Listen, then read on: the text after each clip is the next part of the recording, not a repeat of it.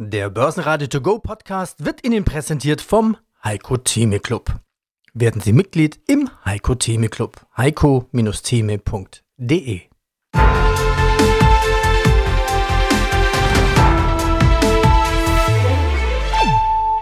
Börsenradio Network AG Marktbericht äh, etwas, wo man immer bewusst sein muss, dass da bei einer Bereitstellung einer Garantie ausdrücklich kein Geld fließt. Das heißt, überall, wo immer die Diskussion war, da geht Steuergeld rein, ähm, da finanziert der Staat was, das ist nicht der Fall. Es ist eine Bürgschaft, die extrem wertvoll ist, die wichtig ist, wofür wir Geld zahlen. Es ist keine Beihilfe, auch nach EU-Recht. Ja, das muss man auch immer wieder klar machen. Es gibt ja sowas wie, oder es gab vor kurzem ja noch äh, sowas wie Flugscham. Gibt es auch sowas wie Autoscham? Absolut. Also so, das, das ist jetzt auch nicht nur eine Behauptung von mir, sondern das haben wir uns angeschaut, auch in Umfragen. Mehr dazu gleich hier in diesem Börsenradio To Go Podcast. Frage. Welche Witze kommen nie an? Die über die Deutsche Bahn. Streik. Höchstens jeder fünfte ICE oder Intercity werden wegen des Bahnstreiks unterwegs sein. Der Streik beginnt am Mittwochabend um 22 Uhr und geht bis Donnerstag 18 Uhr etwa. Gewerkschaftsführer Klaus Wieselski hat Polizeischutz beantragt. Aus dem Börsenradiostudio meldet sich Peter Heinrich. Kollege Andreas Groß ist unterwegs nach Frankfurt mit der Bahn zur Euro Finance Week, eine der wichtigsten Veranstaltungen des Jahres. Zur Börsenlage. Heute ist Mittwoch, 15. November 2023. Der DAX bleibt weiter im Höhenflug, gestärkt durch die Hoffnung auf eine lockere Geldpolitik. Heute schließt er um 0,9% stärker bei 15.748 Punkten. In Wien der ATX als TR Total Return zeigt sich ebenfalls robust mit einem Plus von 0,8%, 7265 Punkte. Aus den USA weht ein Hauch von Optimismus über den Atlantik. Die moderaten Inflationsdaten lassen die Zinsspekulationen in neue Richtung drehen. Der erneute Übergangshaushalt in den USA verscheucht zudem die Shutdown-Gespenster. Der DAX nimmt gelassen, die erwarteten Gewinnmitnahmen blieben aus. Im Fokus stehen heute Siemens Energy und Infineon mit ihren Jahreszahlen. Beide Unternehmen trumpften mit überdurchschnittlichen Kursgewinnen auf. Siemens Energy kämpft um den Turnaround, während Infineon noch Luft nach oben sieht. Die Ölpreise verlieren an Boden. Bei den Ölpreisen sehen wir einen Rückgang. Brandöl fällt auf 81,60 je Fass, fast 1% weniger als am Vortag. Peter Podesser, SFC Energy AG. Und aus dem Börsenradiostudio grüßt Peter Heinrich. Hallo Herr Podesser, Servus. Guten Morgen, guten Tag. Heute 9M, 9 Monatszahlen, EBIT verdoppelt, Prognose angehoben. SFC, Kurzform Strom aus Wasserstoff oder Ethanol. Damit kann man die CO2-Schleuder Dieselgeneratoren ersetzen. Den Hörern sei es verraten, ich habe jetzt einen kleinen Vorteil, SFC besser zu verstehen, denn Sie hatten ja Börsenradio im September eingeladen zum sogenannten Capital Markets Day nach München, also in Bruntal, in Ihr Werk. Da haben wir Ihre Fertigungsstraße gesehen, Ihre Produkte kennengelernt und die unterschiedlichsten SFC-Geräte live im Einsatz gesehen.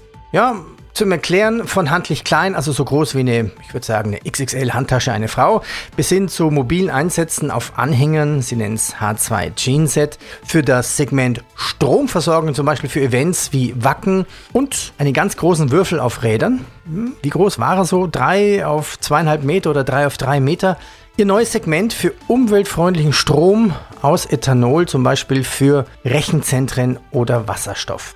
Starten wir mit dem neuen Industrieersatzstrom. Dieser Würfel, wie ich ihn nannte, wie werden Sie ihn nennen und wann geht es an den Start und wer ist die Zielgruppe? So, leid es mir tut, ich muss ihn nur in einem Punkt kurz zumindest komplementieren. Es ist wichtig zu verstehen, dass wir von Methanol sprechen und nicht Ethanol. Ist jetzt nur eine kleine chemische Änderung, aber Methanol ist dann der Wasserstoffträger, den wir hier flüssig verwenden.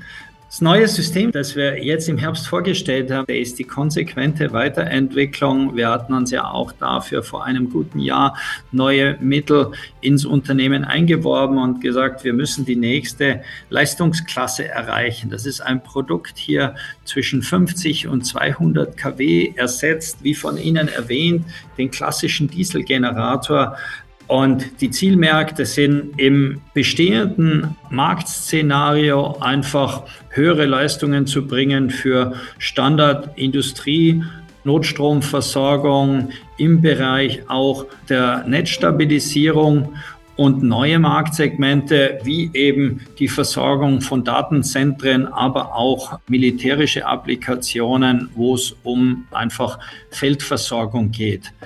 Der Zeitplan klar aufgesetzt, das erste Pilotsystem hier im Volltest. Wir werden in den nächsten Monaten mit Pilotsystemen auch schon in den Kundeneinsatz gehen und Zielrichtung ist, in einem Jahr von jetzt mit Ende 24 das Produkt auch wirklich serienreif in den Markt zu bringen. Wie funktioniert das eigentlich? Es ist ja für Notstromversorgung gedacht, also zum Beispiel wenn das Netz ausfällt, zum Beispiel für ein Rechenzentrum, Läuft das System dann immer im Hintergrund so ein bisschen mit oder Standby? Oder ist es sofort, wenn Strom benötigt wird, dann einsatzfähig? Wie funktioniert das? Wie viel Zeit ist dazwischen?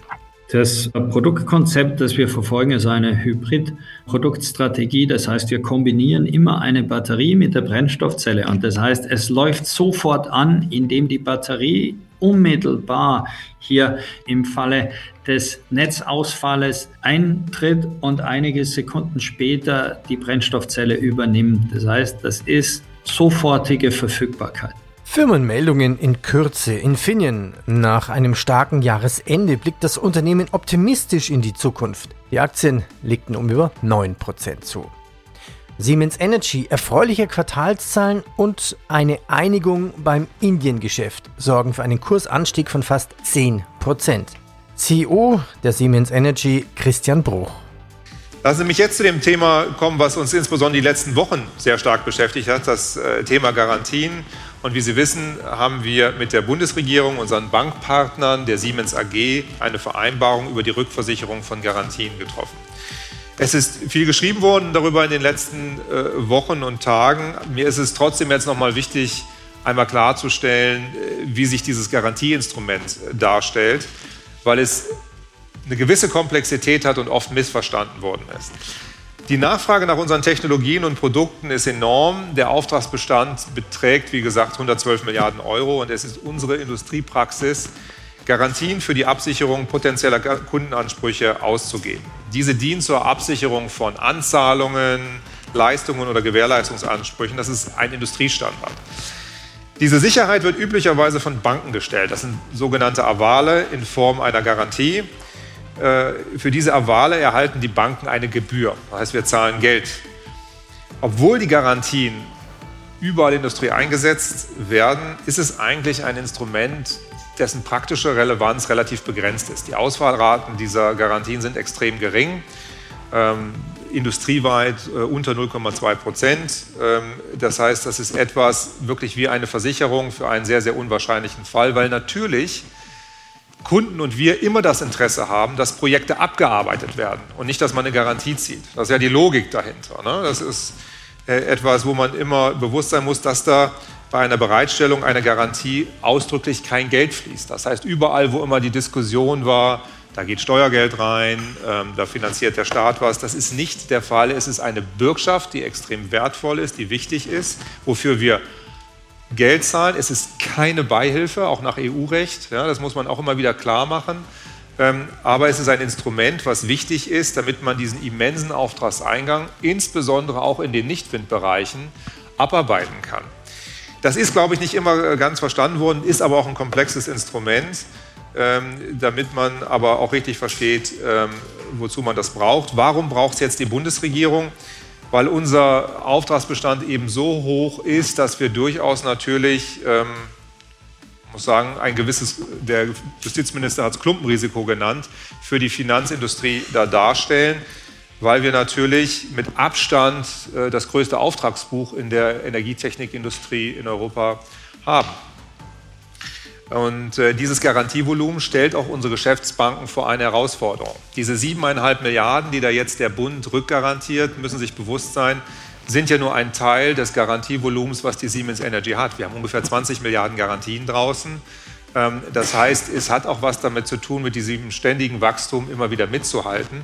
Und da hat jetzt dankenswerterweise die Bundesregierung die Banken und Siemens AG ein Konstrukt für uns geschaffen, was uns erlaubt, für die nächsten zwei Jahre auf ein Instrument zurückzugreifen, was dieses Wachstum in einer schwierigen Phase für uns mit einem nicht erfolgreichen Windgeschäft, muss man immer wieder dazu sagen, auch sicherzustellen.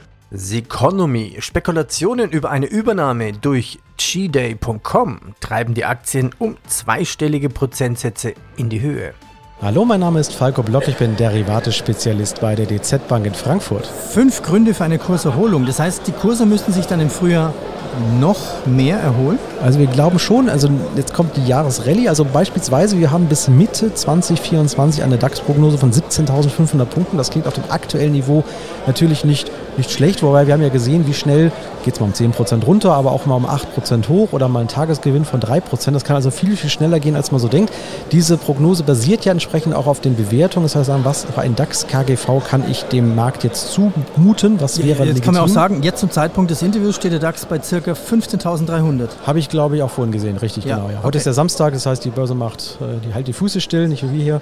Wir laufen durch die Gegend, aber genau, 15.300 Punkte. Das heißt also, das ist natürlich 2.000 Punkte, ist natürlich schon ordentlich. Jetzt muss man natürlich auch wieder sagen, das ist jetzt keine Punktprognose. Es geht ja, ja immer die Frage, ja. ne, gehe ich rein, soll es jetzt noch weiter steigen?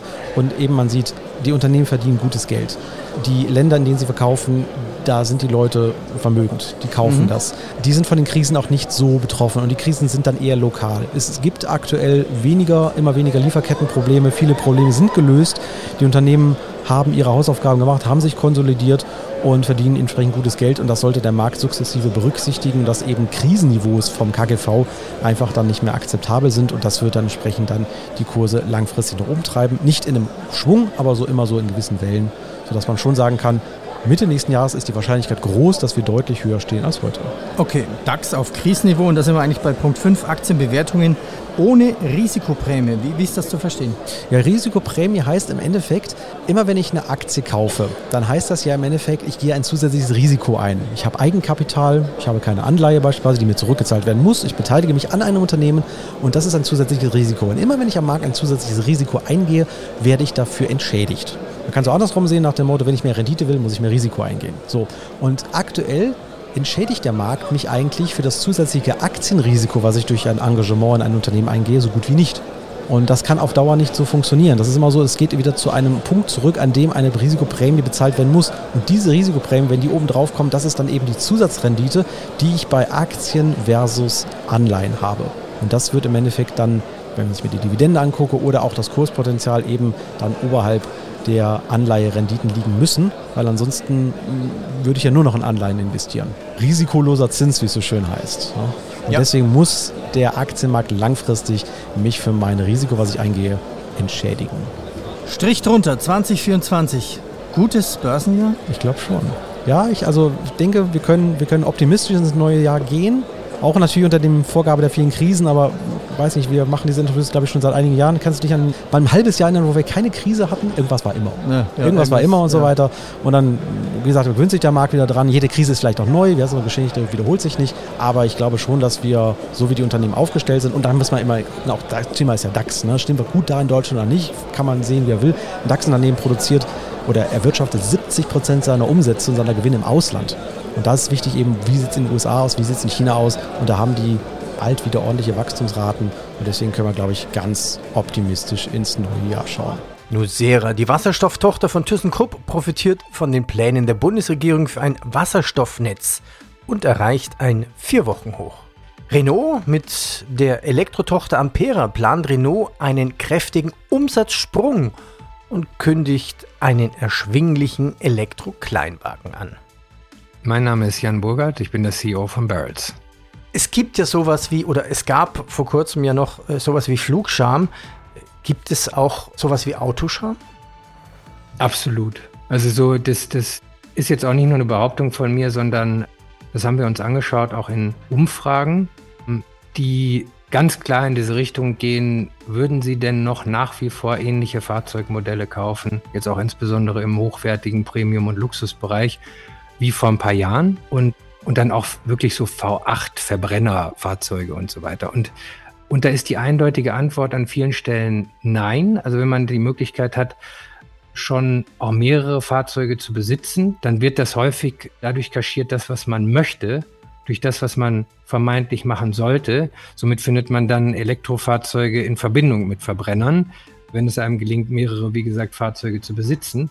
Aber dieses klassische Prinzip, ich habe dafür jetzt gearbeitet, ich kaufe mir jetzt dieses Fahrzeug und das ist auch mehr oder weniger akzeptiert, insbesondere in diesem Land Deutschland, was eben für Automobilindustrie steht. Mhm. Das ist nicht mehr so, wie es mal war. Spannend. Sie erwähnten auch das Problem des Wiederverkaufs der E-Autos. Aber ein E-Auto hält ja eigentlich ewig. Nur das Problem mit der Batterie. Und werden denn gebrauchte E-Autos gekauft? Ja, vielleicht muss man auch sagen, das vermeintliche Problem mit der Batterie. Das ist ja bei vielen neuen Dingen so, wenn man keine ausreichende Datenbasis zur Verfügung hat, dann betrachtet man das Ganze natürlich eher von der Risikoseite, verständlicherweise. Wir haben das am Anfang festgestellt, dass Kunden sehr stark auch auf Subscription-Modelle, also so auf Abo-Modelle von Fahrzeugen rund um Elektrifizierung gegangen sind und haben gesagt, ich miete das jetzt mal für vier bis sechs Monate, weil ich mir durchaus vorstellen kann, dass dann ein neuer Innovationszyklus kommt und dann habe ich eine viel, viel höhere Reichweite und da will ich doch nicht drei Jahre an so einen Leasing-Vertrag gebunden sein. Jetzt mal unabhängig davon, wie schnell dann solche Innovationszyklen sich wirklich durchsetzen, aber das ist ja ernst zu nehmen, dass die Endkunden genau dieses Gefühl letztlich haben, dass man da möglicherweise von Innovationen dann überholt wird an der Stelle. Und das gilt eben auch für das Thema Batterie. Die Batterie ist mit Abstand das teuerste Modul im Fahrzeug. Und wenn Sie dann ein gebrauchtes Fahrzeug kaufen, dann in der Analogie sich vorstellen, Sie müssten als Austauschmotor in dem Fall eine Austauschbatterie bezahlen, dann wollen Sie das Risiko natürlich auf gar keinen Fall eingehen. Denn jetzt irgendwie ein, ein fünfstelliger Eurobetrag, nachdem Sie jetzt das Fahrzeug dann, dann kurze Zeit besessen haben, das will niemand bezahlen. Und deswegen sind natürlich alle im Moment damit beschäftigt, auch zu verstehen, was das dann für Leasingangebote, Finanzierungsangebote und zusätzliche Versicherungen und so weiter heißt. Aber das ist nun mal so, dass wir jetzt von Firmen wie Tesla beispielsweise eine ganz gute Datenbasis haben, aber von vielen anderen Herstellern, die erst seit drei, vier, fünf Jahren Fahrzeuge auf der Straße haben, wissen wir das halt noch nicht so genau. Und wie gesagt, da ist dann der, insbesondere der deutsche Kunde sehr, sehr risikoavers. Alstom, der französische Eisenbahnhersteller, kämpft mit finanziellen Herausforderungen und sieht seine Aktie um bis zu 14,5 Prozent heute einbrechen. Ja, hallo, mein Name ist David Hartmann. Ich bin Produktmanager bei der Bank von Tobel Europe AG, dort zuständig für den Vertrieb von Anlage- und Hebelzertifikaten in den Märkten Deutschland und Österreich. Ja, jetzt haben wir eine Aktienanleihe. Wie funktioniert das Zertifikat jetzt? Genau, wir haben jetzt die drei Aktien der drei genannten Unternehmen eben in der Multi-Aktienanleihe zusammengepackt, äh, um eben diesem Thema Logistik und dem Thema Hamburg ein bisschen gerecht zu werden. Wie funktioniert das Produkt? Es liegt aktuell in Zeichnung. Ein Stück, eine von dieser Anleihe kostet 1000 Euro nominal. Dafür bekomme ich einen Zinssatz von 19 Prozent per anno, was wirklich sportlich ist, würde ich mal 19 sagen. 19 Prozent, genau. Und den bekomme ich auch unabhängig davon, wie sich die Aktien entwickeln. Das heißt, dieser Zinssatz ist eigentlich garantiert. Allerdings, ich gehe in dem Produkt schon auch ein Marktrisiko ein, denn es ist eine Worst-of-Multi-Aktienanleihe. Wir ziehen eine Barriere von 60 Prozent ein. Das heißt, man hat schon auch einen gewissen Puffer. Wie funktioniert das? Das Produkt liegt bis zum Montag, dem 20.11., also Montag in einer Woche in Zeichnung. Und dann schauen wir am Börsenschluss einfach, wie stehen die drei Aktien. Ja? Von den drei Aktienwerten nehmen wir immer jeweils 60 Prozent. Nehmen wir jetzt fiktiv, alle drei würden bei 100 Euro oder bei 100 dänischen Kronen jetzt im Fall von Möller-Mask stehen und nehmen davon 60 Prozent hätten wir 60 Euro. Das würde bedeuten, keiner der drei Aktien darf während der Produktlaufzeit, das Produkt läuft bis zum Dezember kommenden Jahres, eben diese 60 Euro unterschreiten. Passiert das nicht, habe ich Anspruch auf volle Rückzahlung des Kapitals. Das heißt, ich habe den 19-prozentigen Zinssatz bekommen und bekomme mein volles Kapital zurück. Was passiert jetzt im ungünstigsten Fall und eine der Aktien fällt eben unter 60 Euro? Dann ist eben wichtig, wie diese Aktien am Laufzeitende dastehen. Sollten die alle drei wieder bei 100 zurück sein, ist auch nichts passiert, bekomme ich auch meine vollen 1000 Euro zurück. Sollte allerdings eine der Aktien, und das ist wichtig, es ist eine Worst-Off-Struktur, das muss nicht die Aktie sein, die die Barriere verletzt hat, es kann auch eine andere sein. Eine dieser Aktien unter 100 Euro oder dänischen Kronen stehen, dann bekomme ich eben Aktien des entsprechenden Unternehmens physisch ins Depot geliefert. Mhm. Ich nehme mal an, Kühne und Nagel, gut, die sind ja in Schweizer Franken, dann nehmen wir Hapag-Lloyd, die sind in Euro. Das Produkt hat ein Nominal von 1000 Euro. 100 Euro ist eben der Basispreis. Teilen wir die 1000 durch 100, haben wir ein Bezugsverhältnis von 10. Das heißt, ich bekomme 10 Aktien dann in diesem schlechtesten Fall in mein Depot gebucht. Nehmen wir an, Hapag-Lloyd stünde bei 80 Euro. Ich habe 10 Hapag-Lloyd-Aktien mal 80, hätte ich 800 Euro. Habe dafür über 1000 bezahlt. Bedeutet, zumindest auf dem Buch habe ich erstmal einen Verlust gemacht. Durch die physische Lieferung habe ich aber den Vorteil, den könnte ich sogar noch aussitzen, wenn ich sagen will, ich will die Aktien eh behalten und dann darüber Dividenden eben generieren oder darauf vertrauen, dass die Aktien irgendwann zurückkommen. Und was natürlich das Produkt vor allem auszeichnet, ist, dass es eine extrem niedrige Barriere hat mit 60 Prozent. Und die haben wir schon mit bewusst so gewählt. Also man hatte dadurch halt einen relativ großen Sicherheitspuffer und das gibt mir eben den Vorteil, jetzt gerade bei Unternehmen, die, bei denen es jetzt nicht so super läuft. Also bei den Unternehmen läuft es nicht schlecht, aber es ist jetzt auch nicht berauschend. So habe ich ein gewisses Sicherheitsniveau eben auch in diesem Produkt drin und kann eben auch moderate Kursrückgänge verkraften, solange die Barriere intakt bleibt. Das war's für heute aus dem Börsenradiostudio. Ich wünsche Ihnen einen erfolgreichen Börsenfeierabend. Passen Sie mir auf Ihr Portfolio auf. Und hier nochmal der Hinweis, alle Interviews in Langform gibt es auf börsenradio.de. Da brauchen Sie sich nur kurz anmelden mit Ihrer Mailadresse und Passwort. Und wenn Ihnen dieser Podcast gefallen hat, bitte erzählen Sie es weiter und bewerten Sie uns mit 5 Sternen in Ihrem Podcast-Portal. Ich danke Ihnen.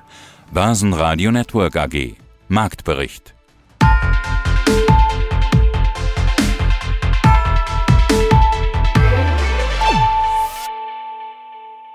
Das Börsenradio Nummer 1. Börsenradio Network AG. Der Börsenradio To Go Podcast wurde Ihnen präsentiert vom Heiko Theme Club. Werden Sie Mitglied im Heiko Theme Club. heiko-theme.de